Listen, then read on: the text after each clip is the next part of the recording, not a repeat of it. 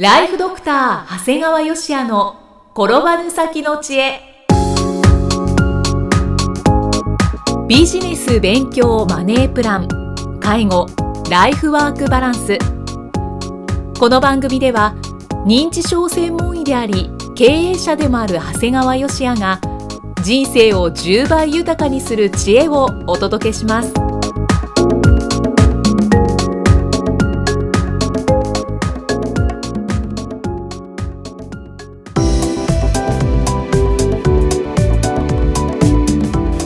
にちは、生きみえです。ライフドクター長谷川芳也の転ばぬ先の知恵。今回は第207回です。長谷川先生今回もよろしくお願いします。お願いします。今回はどのようなお話でしょうか？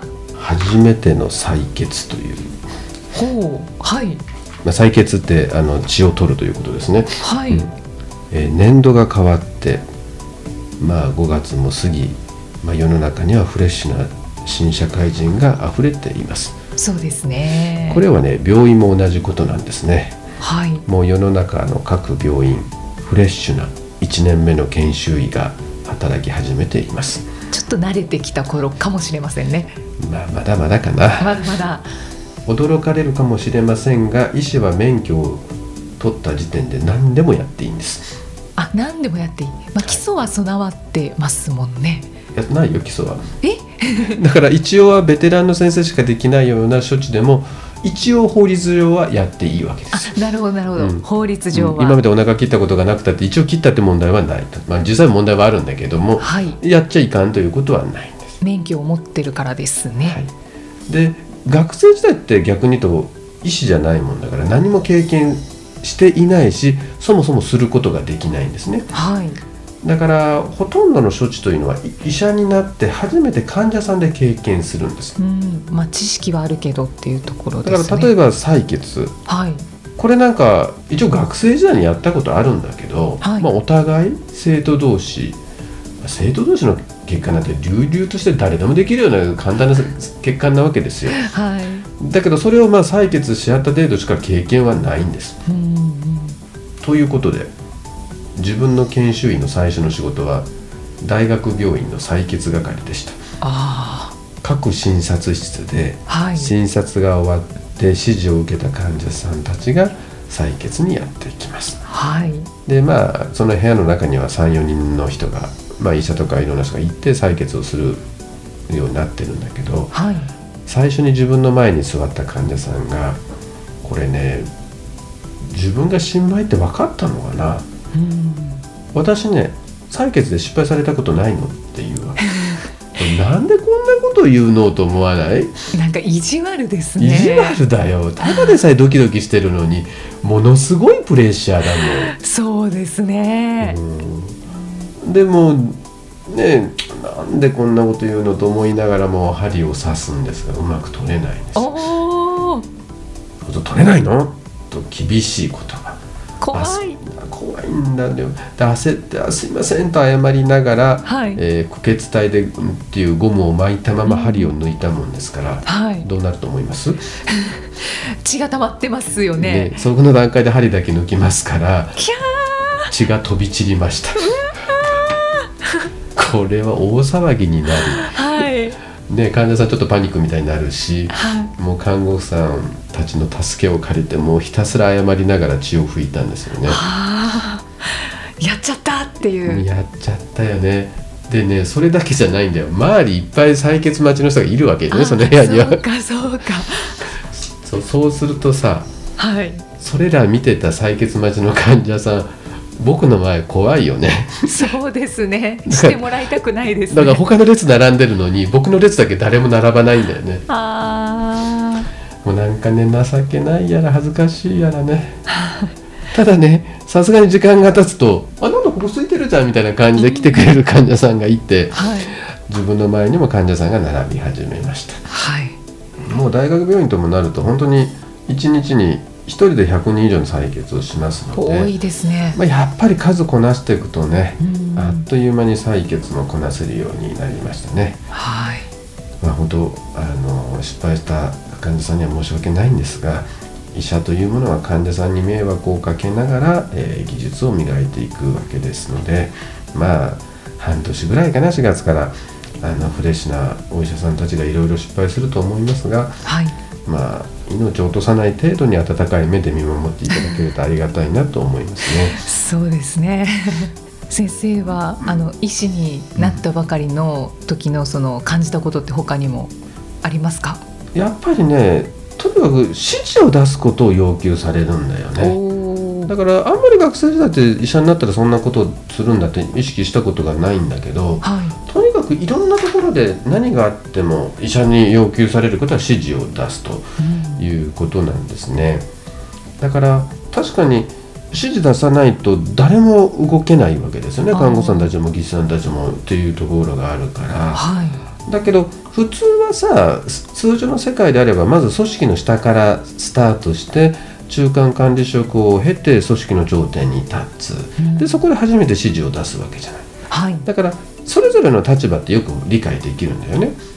でもね。医者はもう免許取った日から指示を求められるからでまた看護師さんはもう意地悪がごとくもうこっちが分からんのに先生指示をください。指示をください私たち指示もらわないと何もできませんからっていやらしく言うんだよ。いやー。でどんな指示が出るか分かってんだよね。でも指示くださいって繰り返し要求してえそれでいいんですか？それだけでとかまた聞き返したりして、えー。そうなんですね。でやがてなんとなく自分ではあんまり行動しないくせに指示だけはうまく出せるようなことにはこうなんか得意になっていくんですよねだから本当に若い僕だともう24の時からそれをやってますからはい。なんとなく自分で何もやんないのに指示を出すことには慣れてしまうという。だから僕は医者はよく人間的社会的閉環が多い人が多いって言うんだけどはい。これは僕は一つ一それをそういったことが原因じゃないかなと思ってますよね。うーん。まあなんか致し方ない気もしますけど、ね。ただねそんな指示も出せない研修医が頼りにするのがね研修医を終えて市中病院に赴任してはい。大学に戻ってきた先生方ですね。ん。大体卒後10年前後の先輩の先生たちになるんですがはい。その人たちに我々は手取り足取り教えてもらうんですよね。頼れる存在そうですね。あのーまあ、卒後10年前後だから、まあ、一番多かったのは78年目の先生が多かったんですがはい。本当年齢は10歳も離れてないわけですよ。ん。大体30代の半ばぐらいの先生が多かったんですがまあねすごいねもう何でも知ってて何でもできるんだよね。あよくね皆さんねあの教授に見てほしいとかさうん。言う人いるけど教授なんてねもうえもう大体年取っちゃって臨床なんかできない人多いわけで。我々現場からするとやっぱりその30代からまあ40代半ばぐらいの一番脂の乗り切った先生に見てもらうのが一番いいんですよーう。んうん、だからそういった点でただ本当に自分たちがその10年経った時にこんな風になれるんだろうかって逆に悩んだね。あーそんなに年も離れてでなないいのに何聞いても知ってる。何でも実際できる技術もある。だから患者さんも救命できちゃうってかっこいいなと思ってね。はでそんな先輩の先生たちからはね言われたんですよ。あはい。君たちは経験もない。知識もない。技術もない。あるのは体力だけだからなって言われてまあ、その通りだなと思って、ね、ひたすら体だけは動かしたんですがそんな自分ももう指導いただいた卒業10年の先生よりはるかに年上の私卒業今28年目なんですよ。ーまあもうすぐ30周年？すごいよね。ベテラン医師ですねもいやベテラン医師っていうかね研修医の頃にうはいもうなんか卒業28年目の医者なんてほとんど化石に近い感覚だったよねそんな人世の中にいるのかなと思って 何やってんだろうぐらいに思ってたんだよねそうなんです、うんだから本当月日が経つのは早いなというふうに思っています。え先生今現在はどんな感覚なんですか？うんまあでも確かにねうん研修の時に比べるとやっぱり医者ってやっぱり経験を経た方が得なものじゃない？はい。だからやっぱり去年の自分より今年みたいなところがあるからうん。やっぱりその確かに卒業10年目の時って何でもできたっていう自分でも思うんだけども逆に怖さ。失敗の経験はまだないわけだから、だから何で失敗するかも分かってるからやっぱり経験を経た方が医者っていいのかなと思うし。あとまあそもそも年を取るだけでもあの患者さんからの信頼感が得られるというところがあるから。まああの自分とは28年目でもしっかりまだやれてるかなと思ってますね。えー化石なんてとんでもないですね。まあでも化石と思われてるかなと思いますけどね。ああそうですか。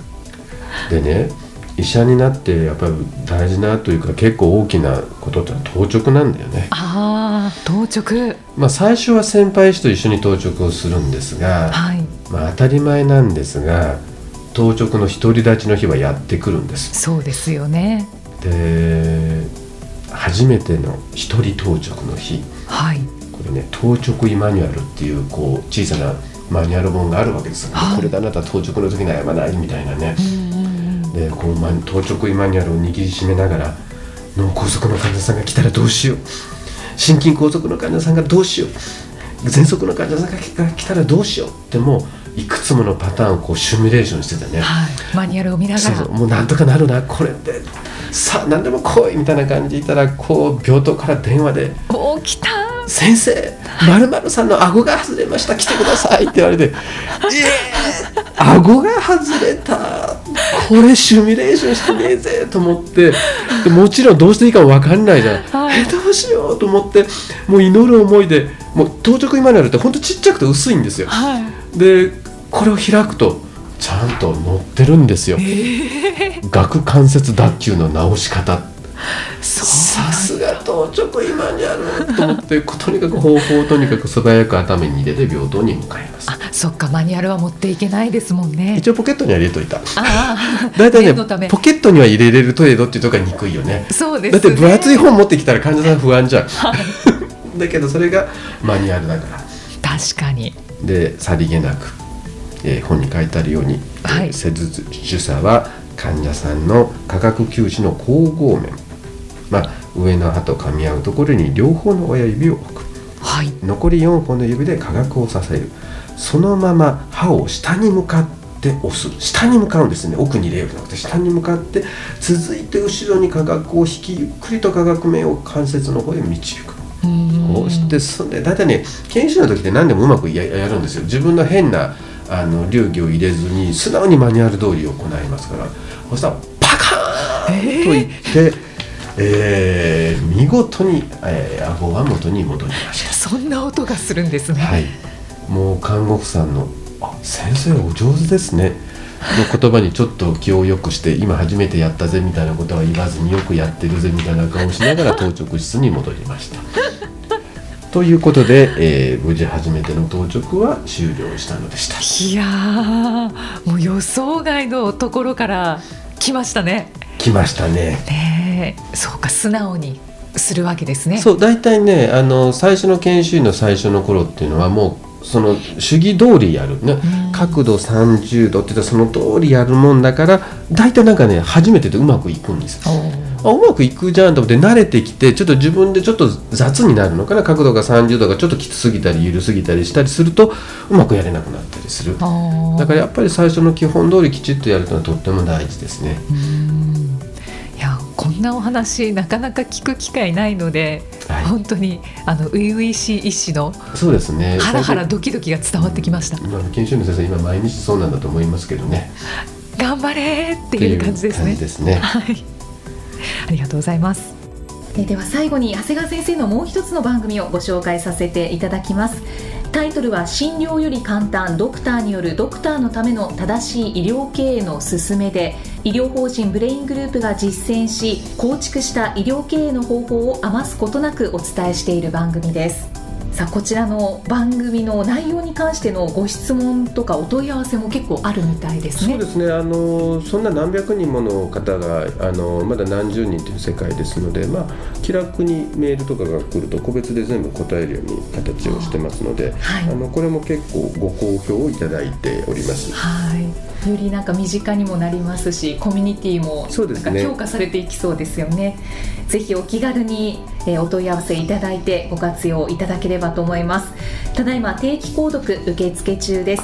ご入会された方に毎月20日にダウンロード形式の音声ファイルと配信内容をまとめたテキストをお届けしております。そして CD と冊子にして郵送でもお届けいたします。今なら最初の2ヶ月間は無料でご利用いただけます無料お試し版の音声ファイルテキストもございますのでぜひご利用ください。詳しくは医師・歯科医師向け経営プロデュースのホームページまたは iTunes ストアでも PDF で番組内容をご紹介していますのでご確認ください。長谷川先生今回もありがとうございました。ありがとうございました。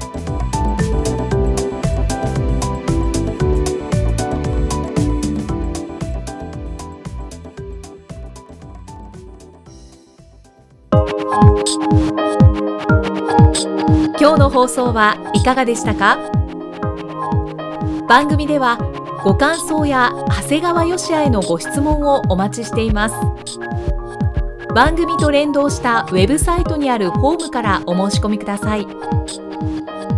URL は http コロンスラッシュスラッシュ brain-gr.com スラッシュ podcast スラッシュ http コロンスラッシュスラッシュブレイン -gr.com スラッシュポッドキャストスラッシュです。それではまたお耳にかかりましょう。この番組は提供ライフドクター長谷川芳也。プロデュースキクタスナレーションは生きみえによりお送りいたしました。